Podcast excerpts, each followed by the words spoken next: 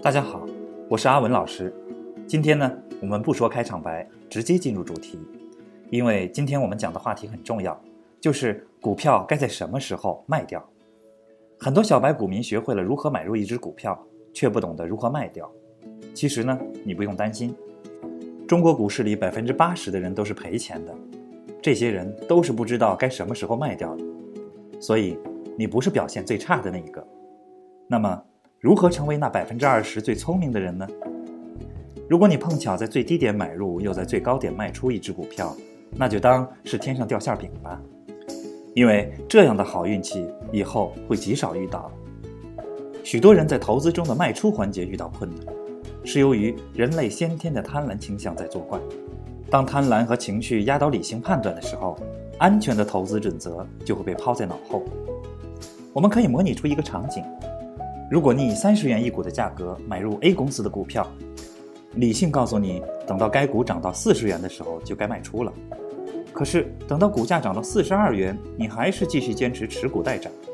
当股价突然跳水到三十八元时，你告诉自己，一旦再涨回到四十元就全部卖掉。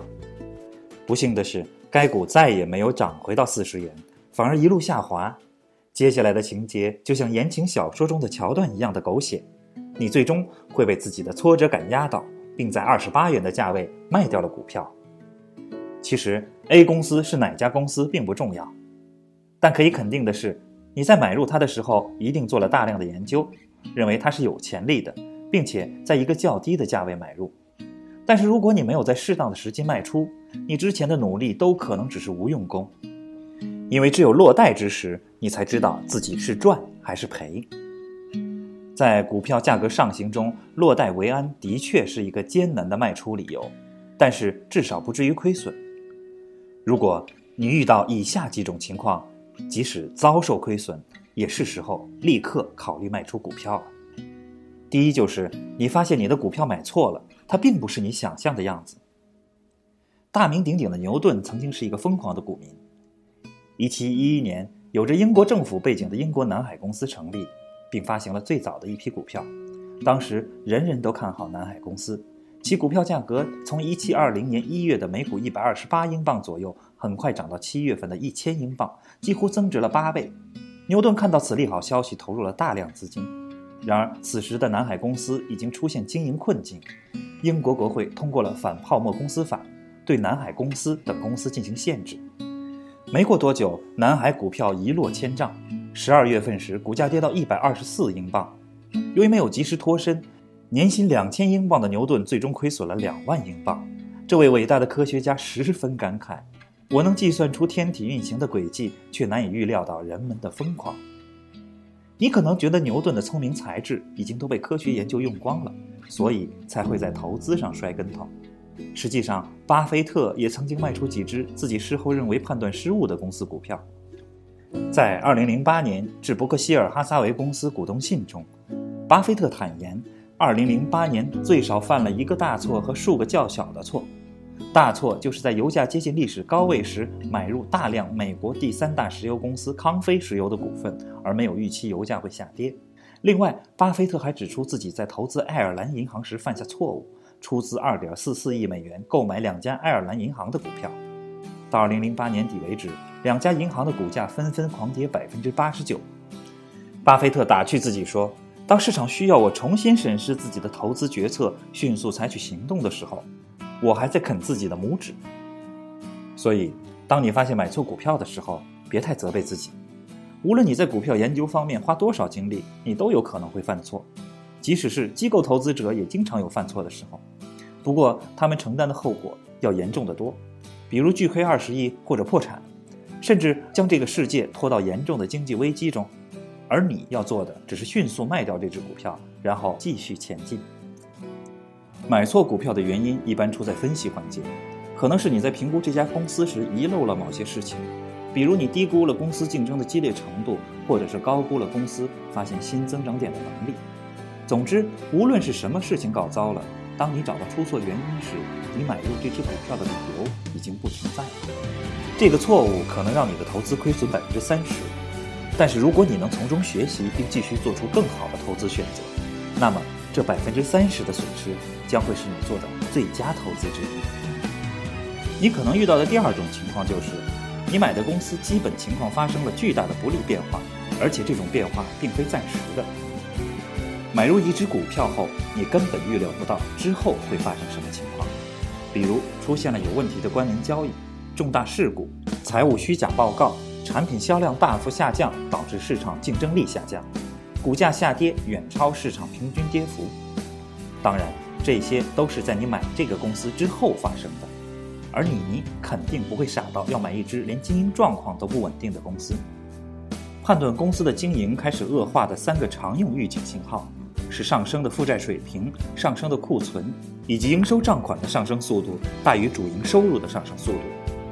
另外，股东权益回报率降低、利润率下降、市场份额收缩，或者公司进行不明智的并购、危险管理层意想不到的变更，这些都是公司已经出现质变的信号。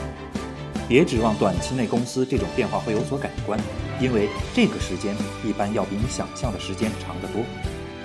当世界认为比亚迪最坏的时刻已经过去时，谁都不会想到深圳五月发生一起飙车事故，竟然成为了比亚迪公司基本面恶化的导火索。一名男子酒后飙车，撞上了一辆比亚迪 E 六电动出租车，导致起火，车内三人当场死亡。这一事件导致比亚迪在香港和深圳的股价重挫，股价持续下跌，合计市值一度损失高达近六十亿港元。虽然认定结果出台后负面影响已基本解决，但并未对比亚迪的股价有任何帮助。随后，比亚迪六月底发布的绩效奖额度调整通知显示，由于外部经济环境不乐观，太阳能以及汽车业业绩下滑。从六月到九月，比亚迪整个集团员工绩效奖统一下调，而此时距离比亚迪上一次大规模降薪还不足一年的时间。另一边，公司股东也在疯狂减持。比亚迪自二零一二年七月二日四点七七亿限售股解禁以来，大额抛售便接连不断，同时公司资金链看起来也非常紧张。比亚迪在二零一二年六月二十日发行了三十亿元的公司债券，募集资金拟用于偿还银行贷款、调整公司的债务结构、补充公司的流动资金。从基本面看，比亚迪的业绩没有给投资者任何信心。一旦各种迹象表明，所持有的公司相对过去的一贯表现已经实质的变坏，那么重新评价公司未来前景的时候已经到了。当市场整体出现比较大的向下调整趋势时，仓位过重的投资者应该果断卖出股票，将仓位控制在比较低的水平。接下来我们说说第三种情况，就是你所拥有的股票价格已经比其价值高出了非常多。当市场在一种十分乐观的情绪下振作起来时，我们更要谨慎。还是汽车股的例子，在经历了2003年汽车行业井喷后，上海汽车的股价在2003年股价翻倍。大部分投资者认为，2004年汽车行业将继续高速增长，所以上汽也将继续被看好。可最终结果是，2004年国内汽车行业仅为低速增长，而且利润率大幅下降。因此，上海汽车的股价在2004年也惨遭腰斩。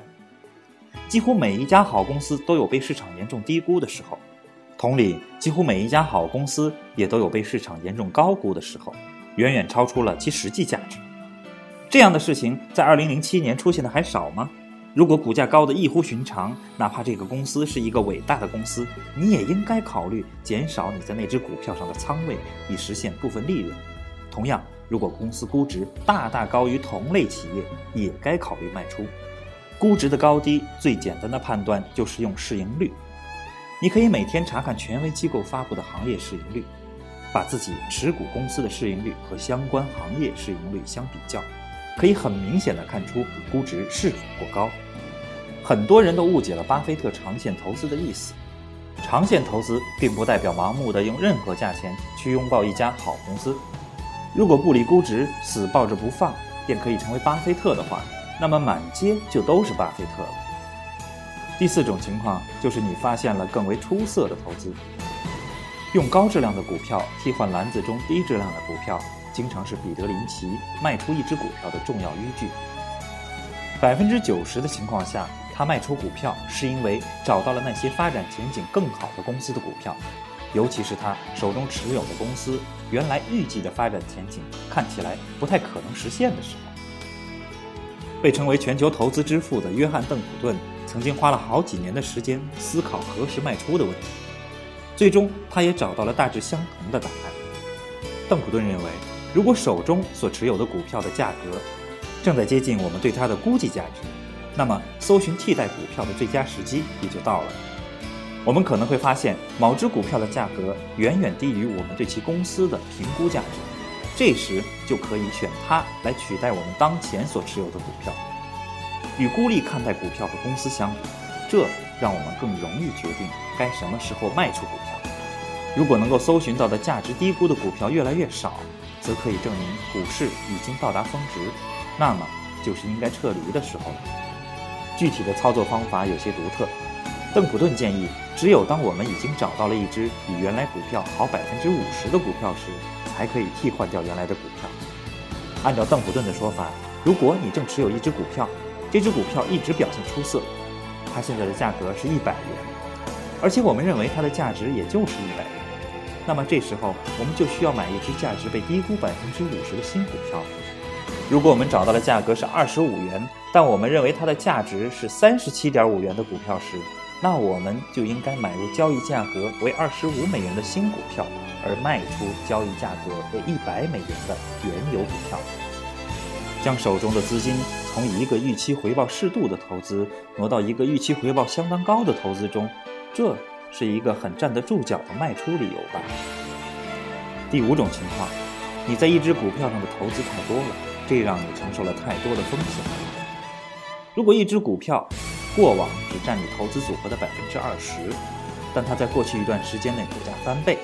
而你的组合内其他股票价格变化不大，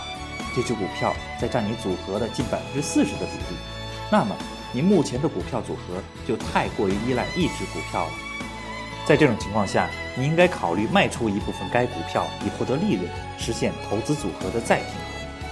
在股票投资之外，我们也能找到例子佐证。分散投资是抵御风险的最好方式。在2012年伦敦奥运会上，刘翔以单腿蹦到终点，反身亲吻栏架的方式，带给我们些许的遗憾。不过，对于那些投资在刘翔身上近二十个一线品牌来说，更让他们难过的是随之而来的巨额经济损失。不过，这些公司已经比四年前学乖了，并没有把宝压在刘翔一个人身上。大多找了多个运动员做代言，而四年前雅典奥运会上刘翔的退赛，令几乎所有企业和品牌措手不及。那些在刘翔身上投入到几千万广告资金的品牌商损失巨大，进行到一半的关联活动必须终止，新的广告一时半刻也做不出来。但是耐克和伊利却将刘翔退赛的影响和损失降低到最小，原因在于耐克和伊利。还同时签约了郭晶晶、易建联等多个体育明星，在刘翔退赛后，对原有的广告内容进行了细微的剪辑处理，删除了刘翔的形象。耐克与伊利之所以能够将影响和损失降到最低，其根本原因是在于他们一丝不苟地贯彻了“不要把鸡蛋放在一个篮子里”的投资原则，分散了投资风险。最后一种情况就是，当你的个人财务状况发生变化时。就需要你适时的改变自己的投资组合。影响一个人财务状况的关键点是在其不同年龄段中的赚钱能力。一个三十多岁的人刚刚进入赚取收入的巅峰时期，这使他敢于承受高风险带来的任何损失。对他们来说，一个激进的投资组合是值得考虑的。资产组合中不仅需要加大股票的比重，选股时还可以重仓持有高风险的小盘股和成长股。随着年龄的增长，一个六十岁的人凭借高薪享受生活的日子已经为数不多。为了将来的不时之需，他实在不敢再在金钱的使用上有什么闪失了。应该逐步远离股票这类风险较大的投资，逐渐卖掉手中所持有的股票类产品。当然，为了抵御来势汹汹的通胀，你还可以在投资组合中保留百分之三十的股票。如果你把握不好投资组合中股票与其他投资方式所占的比例时，有一种说法你可以参考一下。你可以用一百减去自己的年龄，投资股票类产品的比例应该小于等于所得数。想问怎么算出来的？自己慢慢琢磨吧。今天的课我们就上到这里，下堂课见。